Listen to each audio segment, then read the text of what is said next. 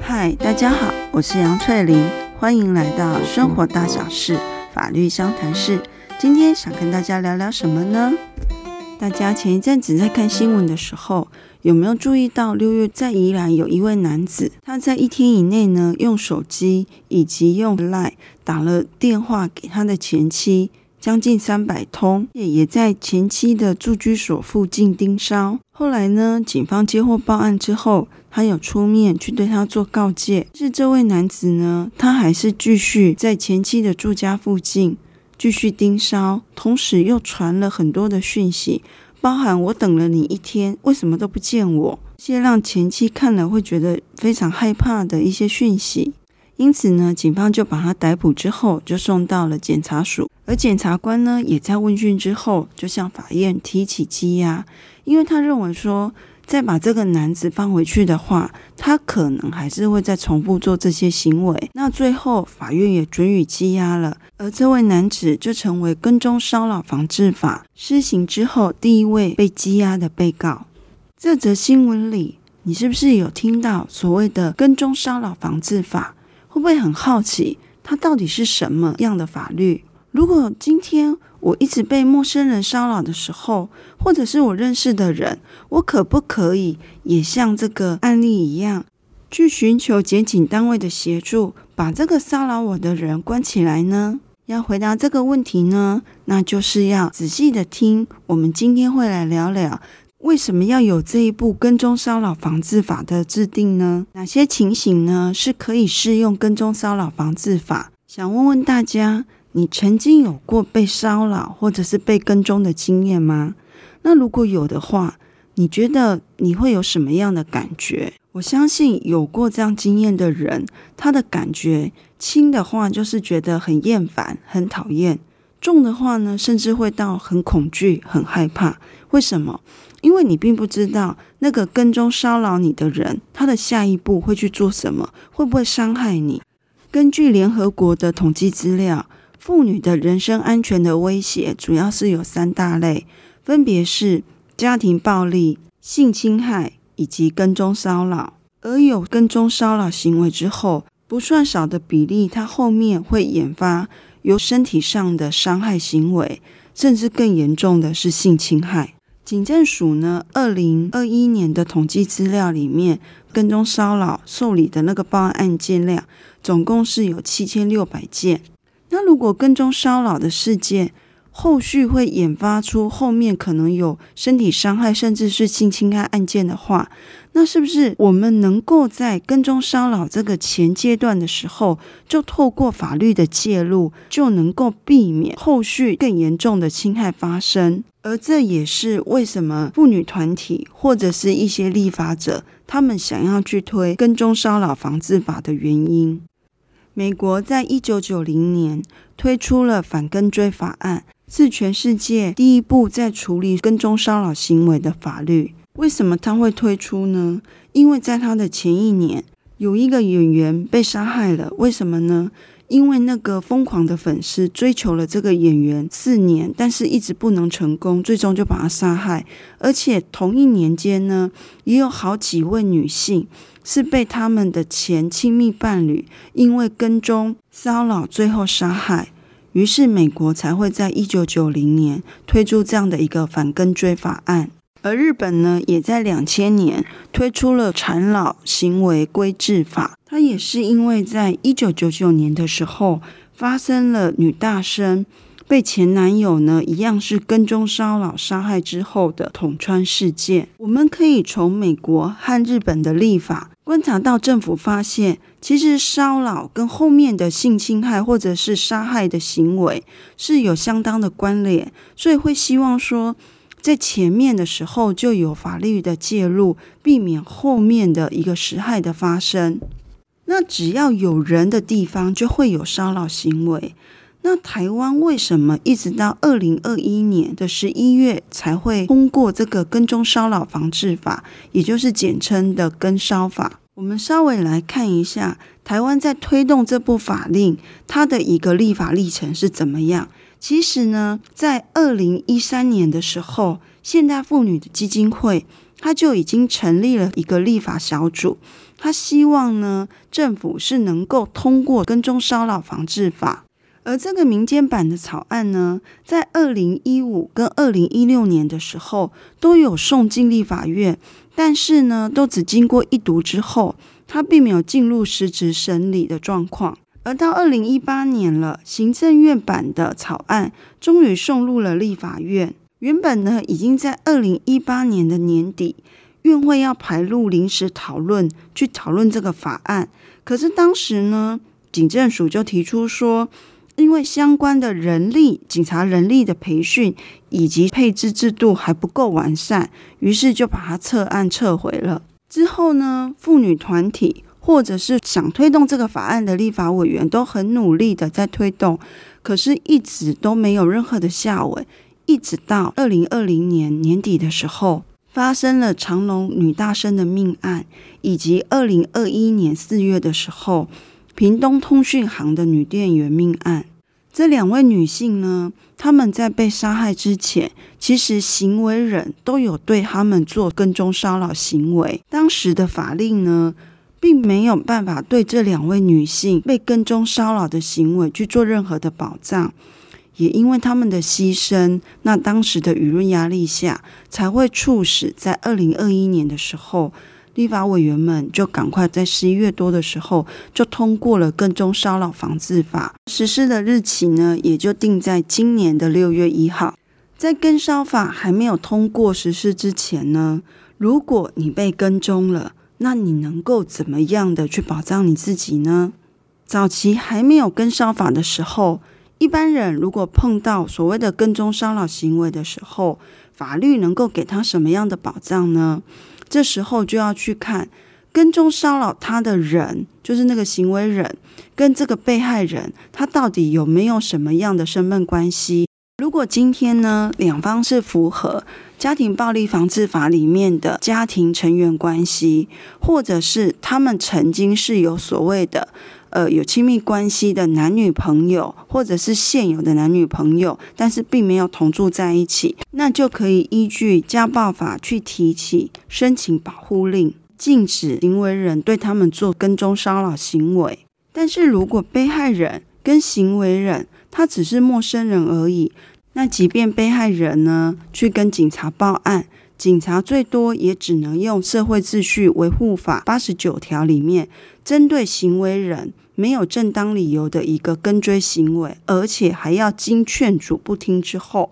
才会处以他三千元以下的罚款或者是申诫。这样的一个处罚呢，除了包含它的金额其实是不大，所以能够产生的吓阻行为也不会太大。再者，它的那个要件里面还要有一个叫做经劝阻而不听。那这时候就会有一个问题啊，如果被害人都吓得要死了。想躲都来不及了，怎么可能还去跟他劝阻说你不要来跟踪我？然后对方不听这件事情，以及可能警察来的时候呢，警察想要去做劝阻他的动作，他早就已经不知道跑去哪边了。那这样的话就变成条件不能够满足的时候，你想要罚他钱，或者是要对他做申诫，都没有办法做到。那有了跟骚法通过实行之后，差别在哪里？就是在满足一定要件的状况下呢，这个跟踪骚扰别人的行为人，他就会得到警方的一个书面告诫，而被害者呢，在拿到这个书面告诫之后，两年内如果对方再有跟踪骚扰行为，他也可以去提起保护令，来停止这个行为人的跟踪骚扰行为。还有呢，这个跟踪骚扰行为本身也是有刑事上的责任。只要经过被害人的告诉之后，这个行为人呢，他因为犯了跟踪骚扰行为，而有可能被判处一年以下的有期徒刑。甚至于呢，如果被害人他去申请了保护令之后，那行为人继续来跟踪骚扰他，就是做出违反保护令的行为，他也有可能会被判三年以下的有期徒刑。等于呢，因为跟踪骚扰防治法的一个通过，有检警的介入，以及有这些刑事上的责任的存在，可能会让行为人行为上会比较收敛一点，而且检警的提前介入也会大大的降低后面更严重的性侵害事件的发生。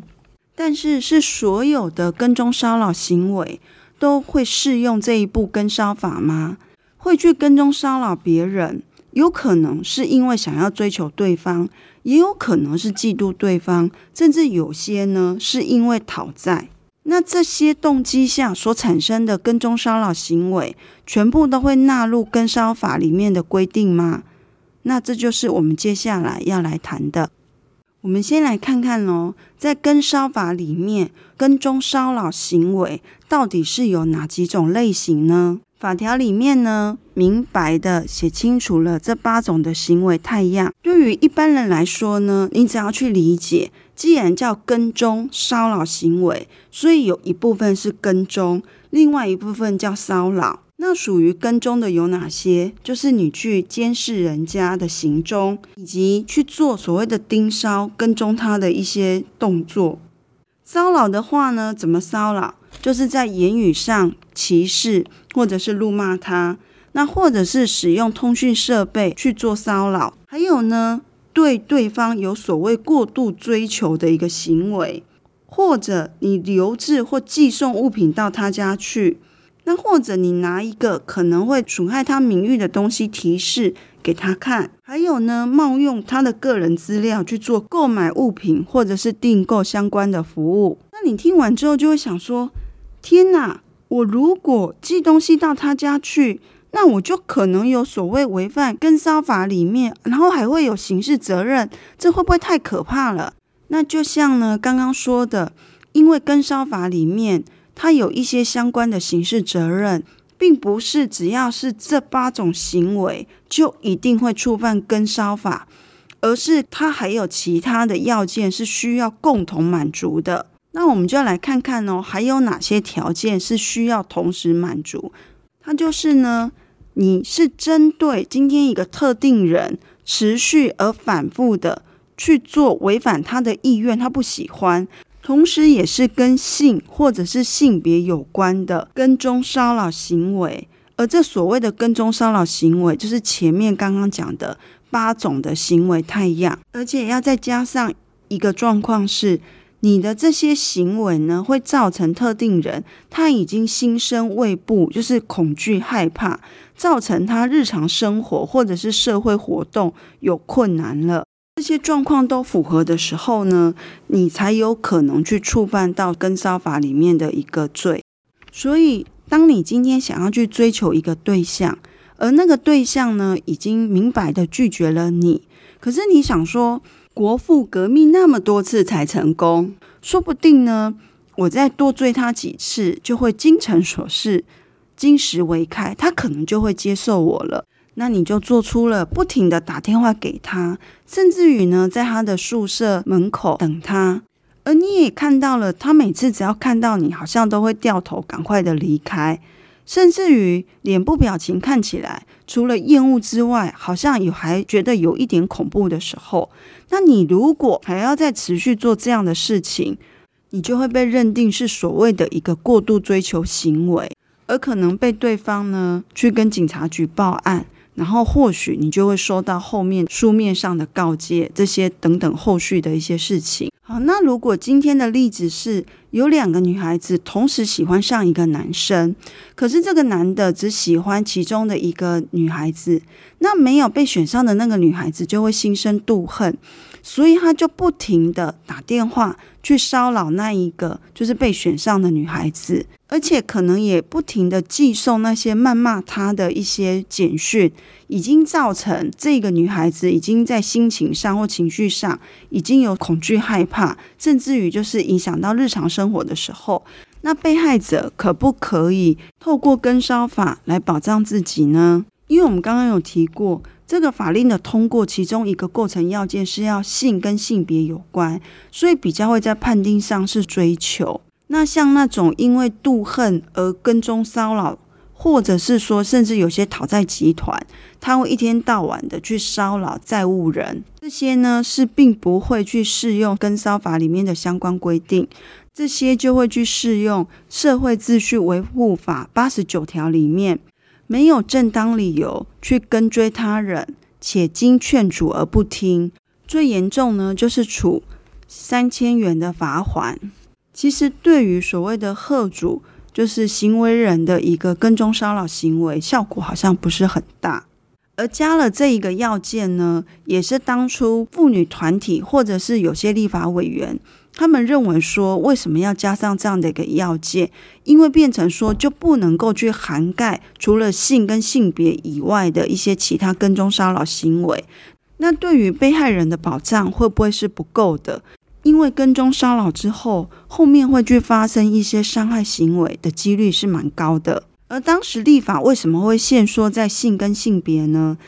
因为警政署呢，他当时的回应是说，如果今天不去做一个限缩的话，那有可能整个警力就必须要大力的来处理这些跟骚行为，那他就会挤压了，就是警察去处理其他事务的一个时间，对民众来讲，大体不见得是好的。于是就是在这样的一个协商的状况之下，就先限缩在性跟性别方面的跟踪骚扰行为。那未来呢，有没有可能就是把这个限缩的条件拿掉？就是等于是说，不管是什么样的动机下的跟踪骚扰行为，全部都纳入跟骚法里面，就要来看说，未来这整个跟骚法实施之后，就是跟警察之间。整个在处理上人力的配置有没有可能是可以处理得来，然后再去做一些修正？那因为过往的一些实务有发现到说，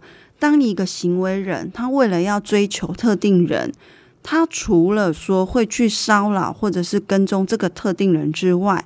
可能会从这个特定人身边亲近的人下手，会去骚扰，就是可能跟他同住的家人，或者是他工作场合里面的同事，来达到他可能想要去追求这个特定人的目的。于是呢，在这边法律就特别加了一条，说除了是对特定人去做这些骚扰行为之外呢，只要是对于特定人周围的人，哪些配偶。直系血亲、同住的家人，以及跟这个特定人社会关系密切的人，比如说同事啦，或者是同一个社团里面的成员。那这时候，行为人即便并不是要去追求这些旁边的人，行为人可能对于这些人并没有性或性别相关的一个想法，但是只要他还是对他们做反复持续。违反他们意愿下的这八种跟踪骚扰行为的态样，其中的一种或者是数种的话，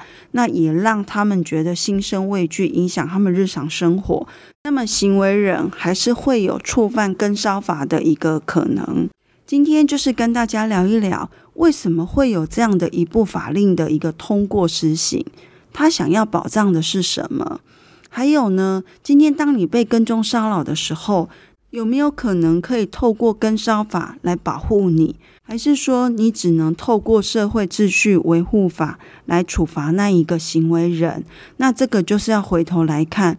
到底你的被跟踪骚扰的行为有没有符合这个跟骚法里面的一些构成要件的规定？下次呢，再来聊聊说，如果今天真的碰到了有人呢，他很热烈的追求你，可是你真的不喜欢，也觉得被骚扰了，你能够怎么做？好，那我们今天的 podcast 就到这边结束喽，下次见，拜拜。